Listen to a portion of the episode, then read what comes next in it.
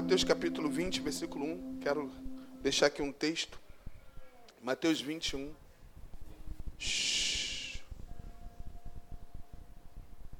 Mateus 21. Oi, caixinha. Caixinha rasa.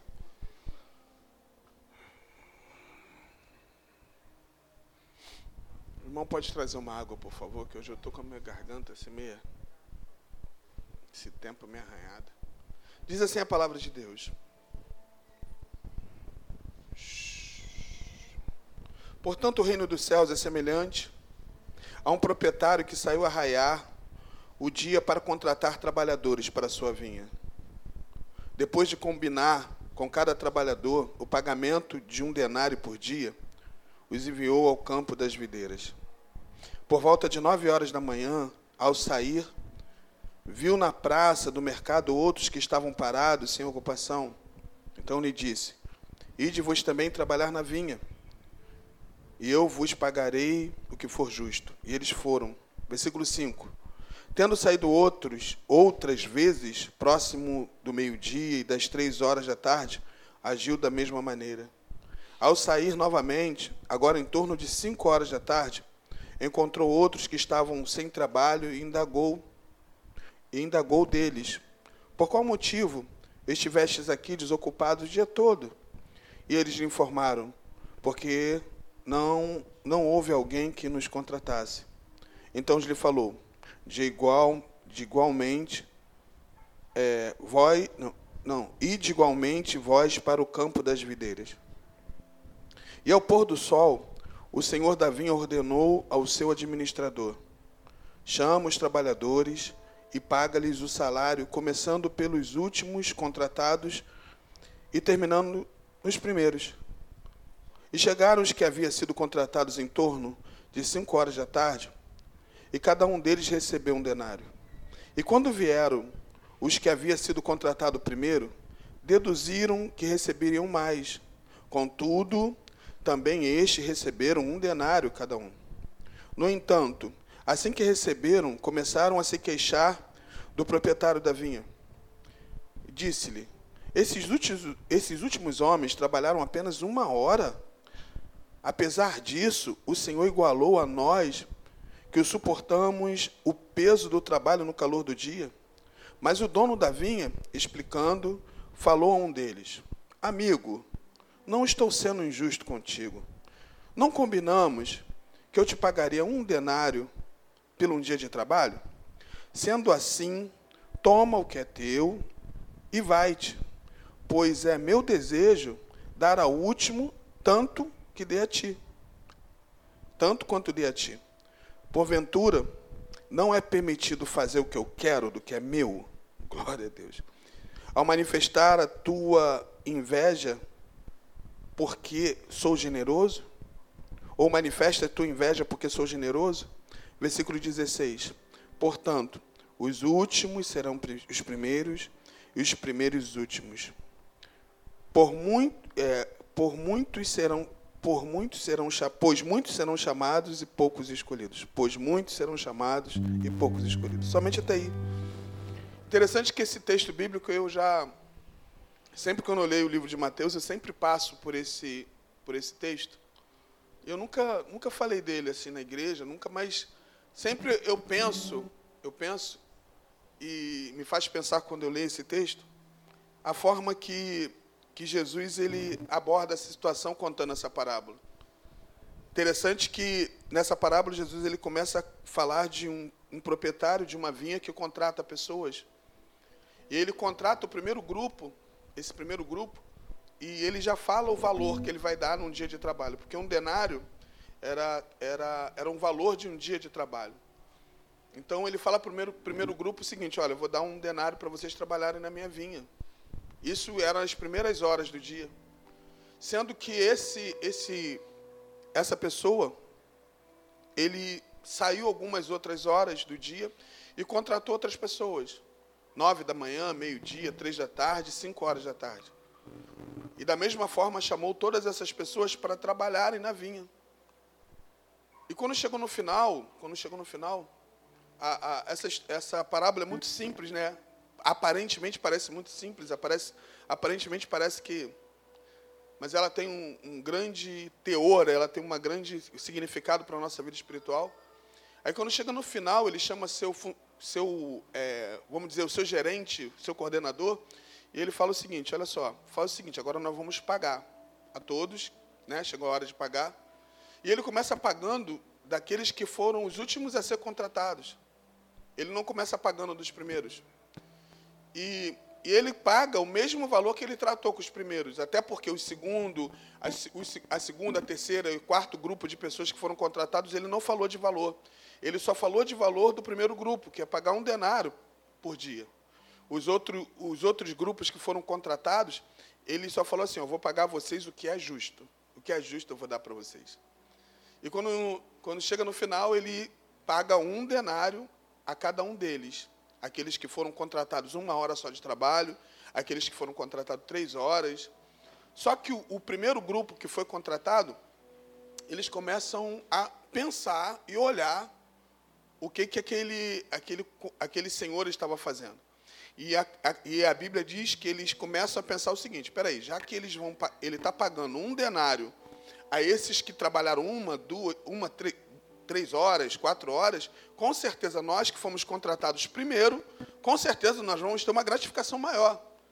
Mas aí quando chega no final, os últimos a serem pagos, eles, esse senhor também paga um denário para aquele que foi contratado primeiro. E essas pessoas que ganharam um denário começaram a, a questionar: peraí, não é justo. Nós fomos contratados primeiro. Nós estamos trabalhando aqui no sol quente e tal, e esse pessoal que foi contratado, tem gente que não trabalhou nem uma hora e está recebendo a mesma coisa. Aí aquele senhor diz para ele o seguinte: Olha só, mas eu não tratei com vocês um denário? Eu estou sendo justo com vocês. Eu não falei que ia dar mais a vocês.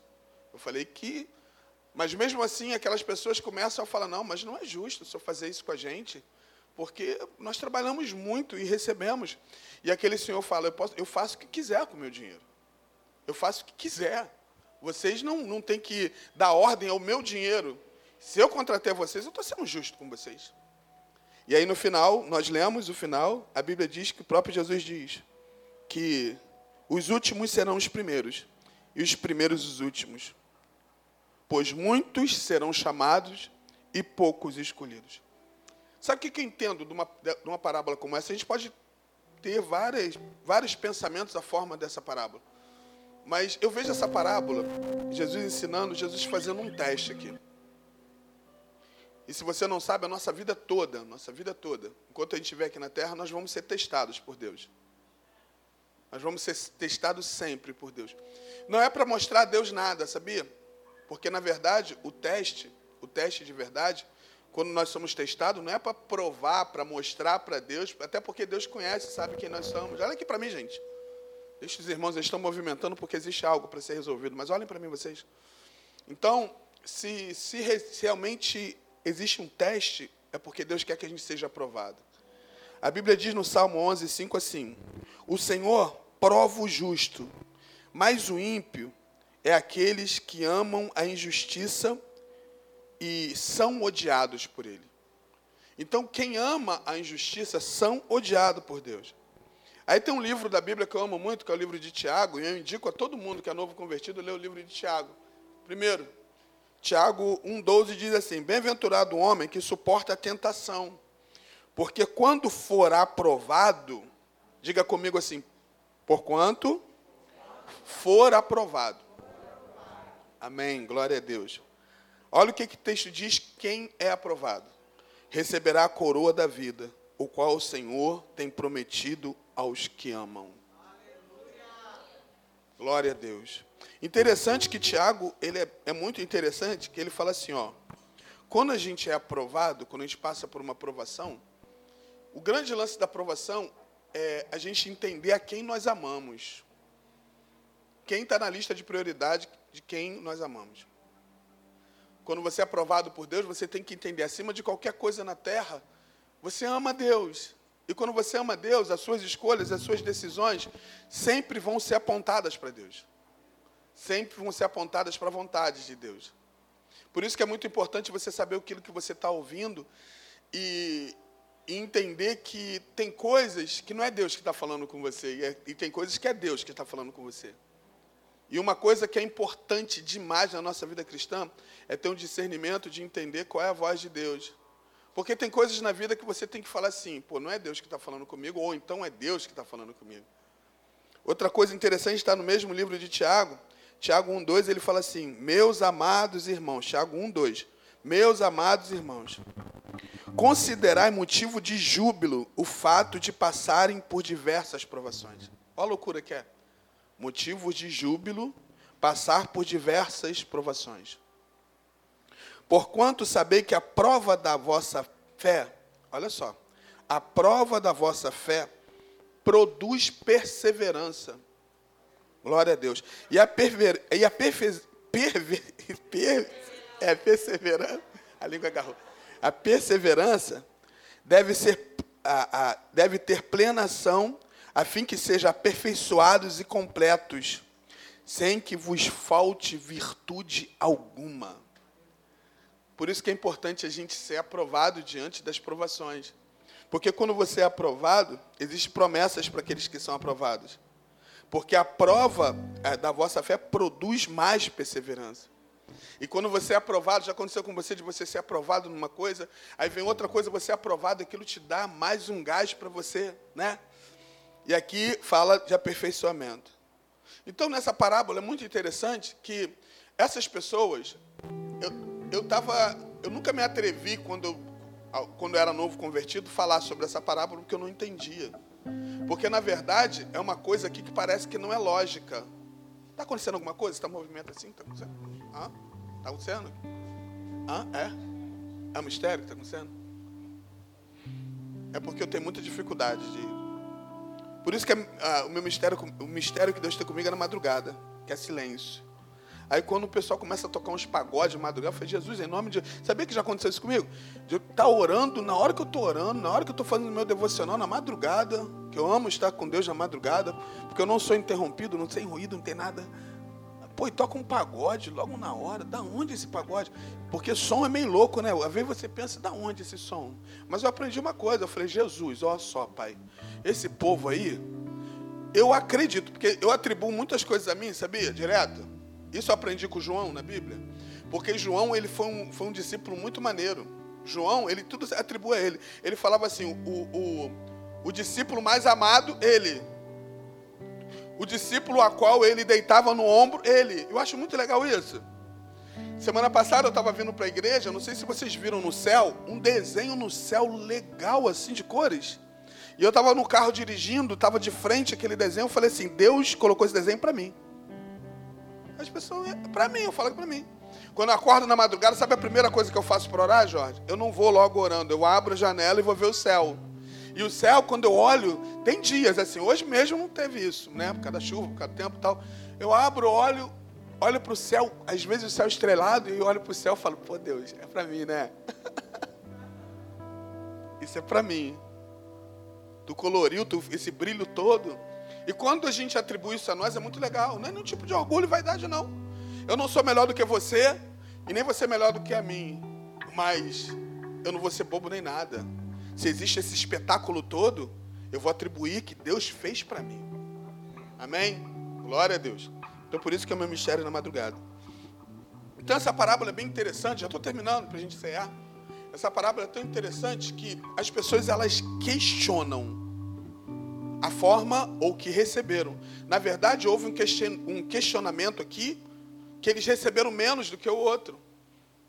E, e legal que o Senhor da parábola falou assim: Pô, vocês estão questionando por eu ser generoso? vocês estão questionando porque eu tô, eu tô querendo dar mesmo, ou estou dando a mesma coisa? Vocês sabiam que isso acontece com a gente?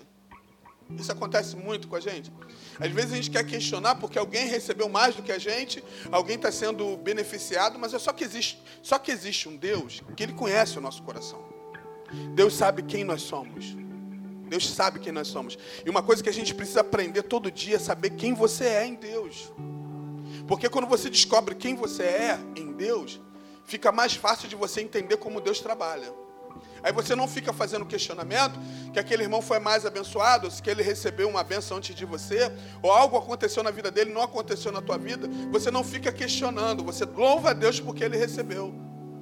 Eu nunca vi uma mãe reclamando, eu nunca vi uma mãe, quero aproveitar que hoje é dia das mães, eu nunca vi uma mãe fazendo nenhum questionamento quando ela tem vários filhos.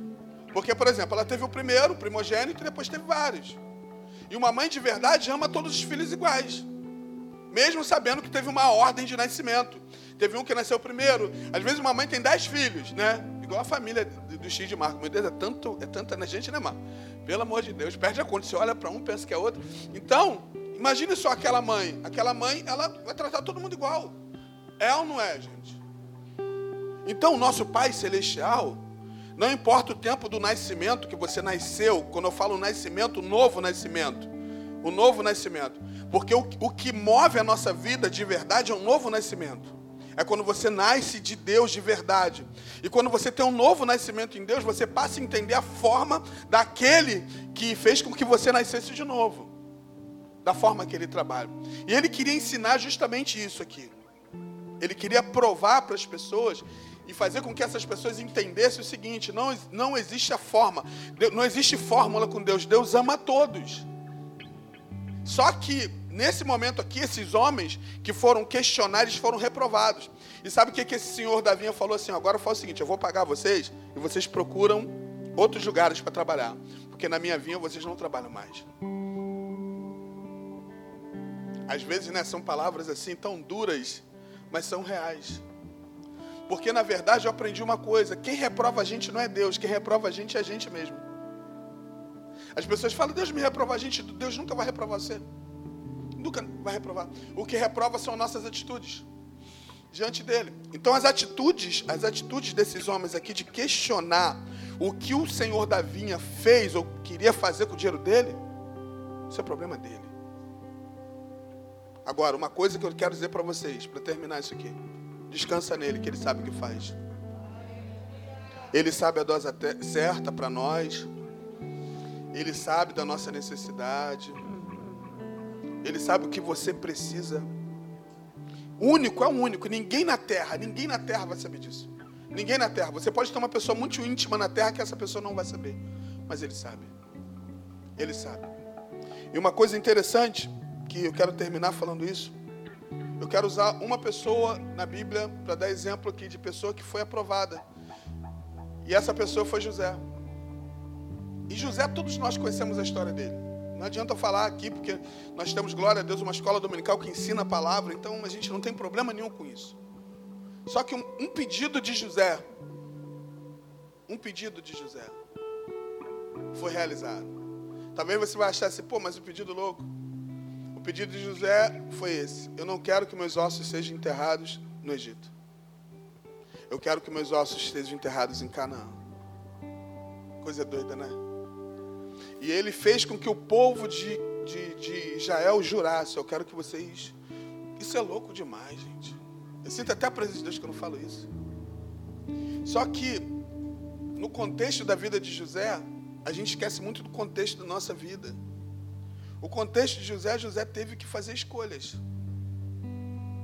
Ou ele ia murmurar, ou ele ia reclamar do que estava acontecendo com ele.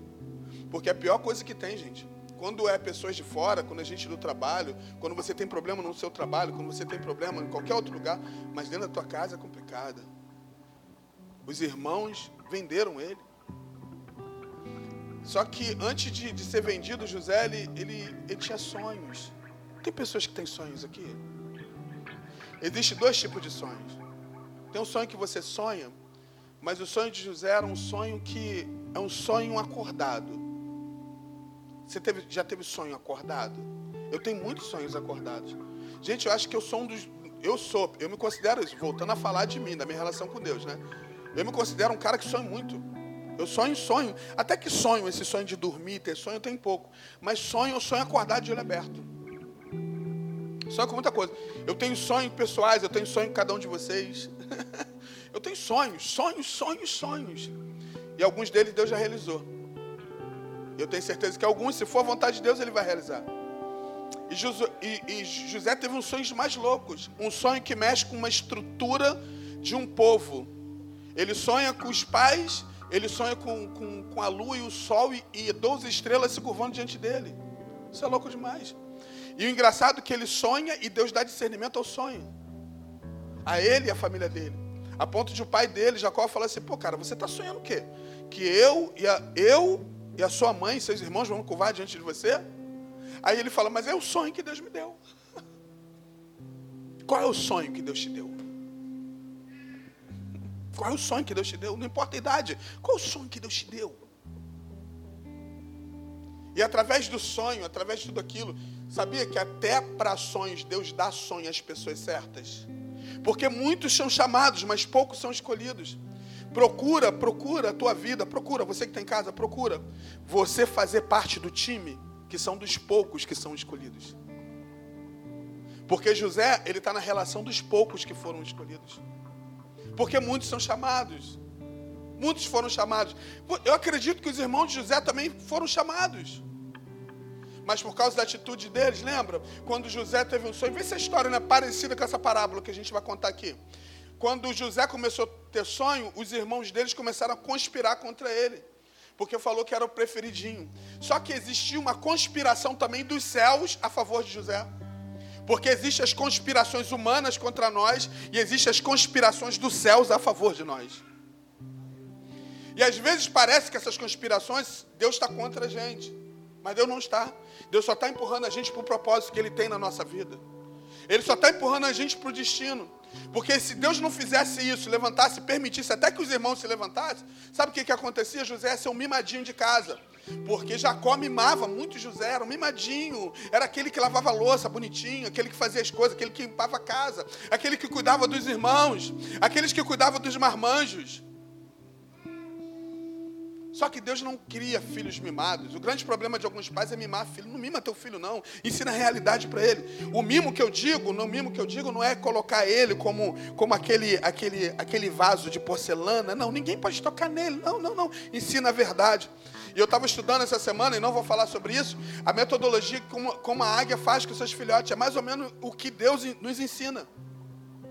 Então, enquanto Jacó, o pai dele, tinha muito cuidado e pena de José, Deus não tinha pena nenhuma de José, porque sabia onde José ia chegar e o que ele ia pedir, o que ele ia viver.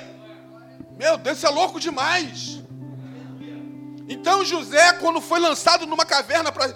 Primeiro, porque na verdade existiu várias coisas, não tinha planos, não tinha planos. Na verdade, os planos foram diante dos processos. A cada coisa acontecendo, os irmãos tinham ideias mais maldosas com ele. O primeiro plano era colocar na caverna, dar uma lição José. Mas depois alguns deles já queriam matar José. Aí depois José foi vendido. José foi levado, foi comprado. José, olha só como é que a situação foi piorando para José. Mas você nunca vai ver José reclamando da dose daquilo que ele recebeu. Oh meu Deus!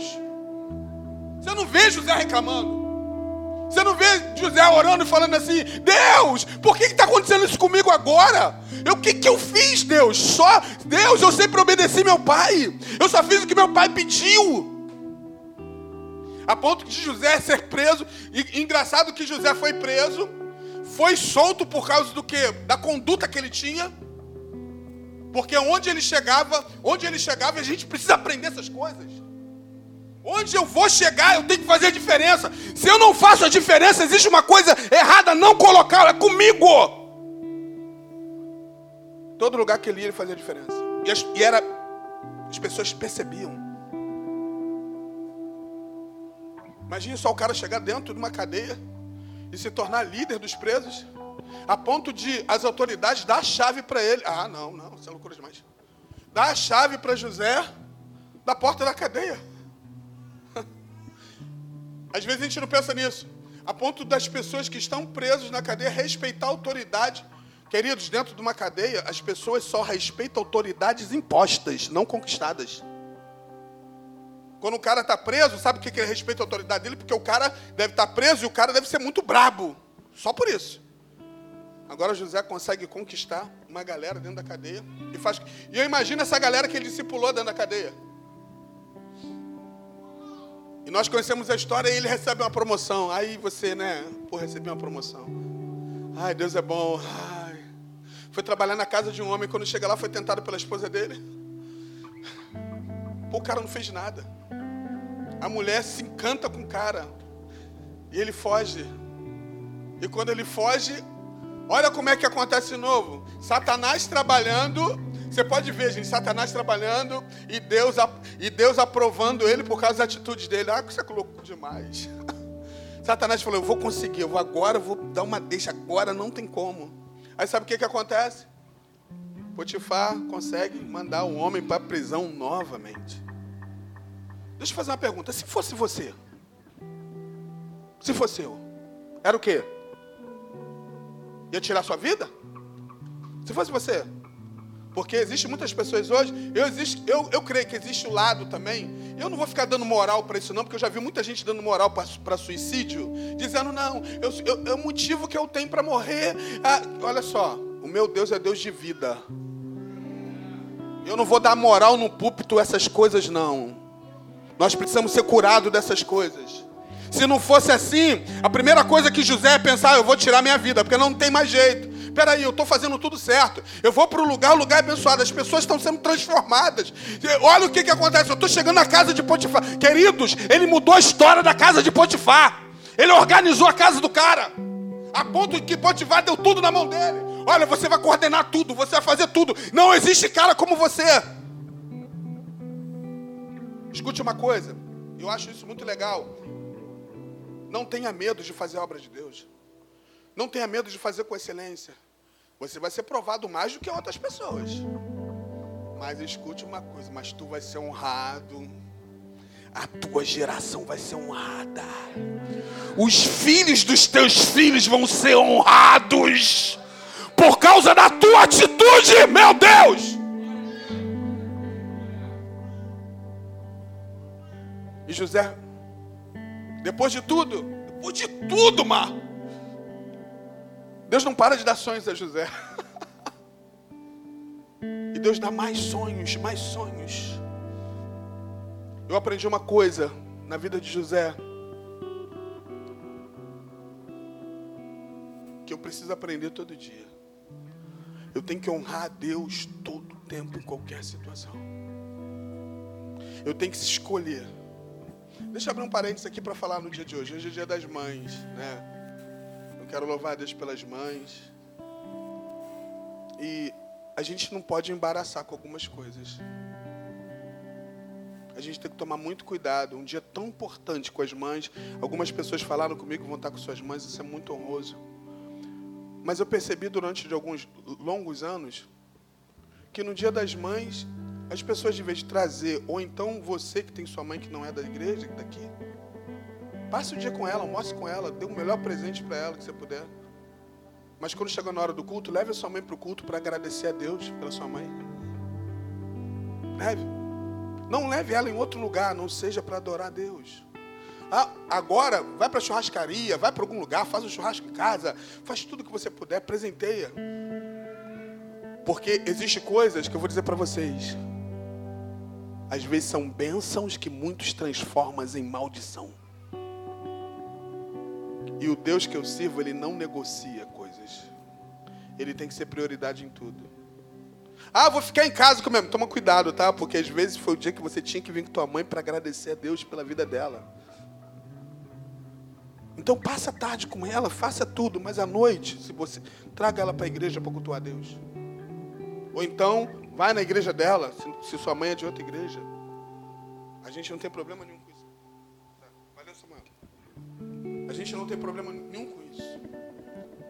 Agora vem adorar a Deus, agradecendo, chorando. Eu vejo que nesses tempos, nesses anos, estou falando, estou falando anos que a gente observa isso. Ah, não, eu vou estar com minha mãe em casa até na hora do culto. Olha, não faça isso. Talvez você pense que é algo tão glorioso, mas você está tomando veneno. faça isso. Queria muito comemorar hoje com minha mãe, mas minha mãe é testemunha de Jeová. Minha mãe não comemora aniversário, minha mãe não comemora, só comemora casamento. Queria muito estar com ela agora, levando ela para algum lugar, na casa dela, rindo. Então faça isso. É muito sério. Então, voltando aqui para terminar. José, ele, depois de tudo, né, nós conhecemos a história. José revela o sonho do rei. E eu aprendi uma coisa: quem de verdade prioriza Deus acima de tudo, honra a Deus. Você pode observar que os últimos serão os primeiros. Esse é o resultado da vida de José. Pela lógica humana, olhem para mim, pela lógica humana, por tudo que aconteceu com José, era para ser um desastre. Mas sabe que por que não foi desastre? Porque José entendeu que foi provado pelo grande Deus. E José foi aprovado. Eu costumo falar isso. Olha, nunca aconteceu. Olha só, uma coisa que Deus deu a José que nunca aconteceu mais com ninguém na história. Nunca aconteceu mais com ninguém na história. Nunca, nunca, nunca, nunca, nunca aconteceu. Deus dá exclusividades àquele que, àquele que honra Ele. Sabia? Deus dá exclusividade para você. Quando você é aprovado depois da tentação. Deus deu um cargo. Às vezes as pessoas falam assim: caraca, José foi governador do Egito. José. Gente, o problema não foi ter dinheiro, o problema não foi ter autoridade. O problema é que José, ele muda algo que muda a história. Eu já falei isso aqui algumas vezes. Eu só quero lembrar vocês. Nunca houve isso. Nunca houve um governante de um país, um governante que é de uma nacionalidade, governar outra nacionalidade. José, hebreu, governando o Egito. Nunca vai acontecer de um brasileiro governar os Estados Unidos. Nunca vai acontecer. Mas José quebra uma barreira na história. Na história, porque José passa a governar o Egito sendo hebreu.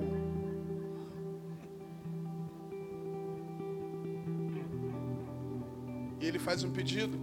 Foi o que eu falei no início. Vou terminar para a gente orar e cear. José, eu não quero que meus ossos sejam enterrados aqui. Eu governei esse povo, mas eu não quero, porque eu sou hebreu. Eu sou hebreu.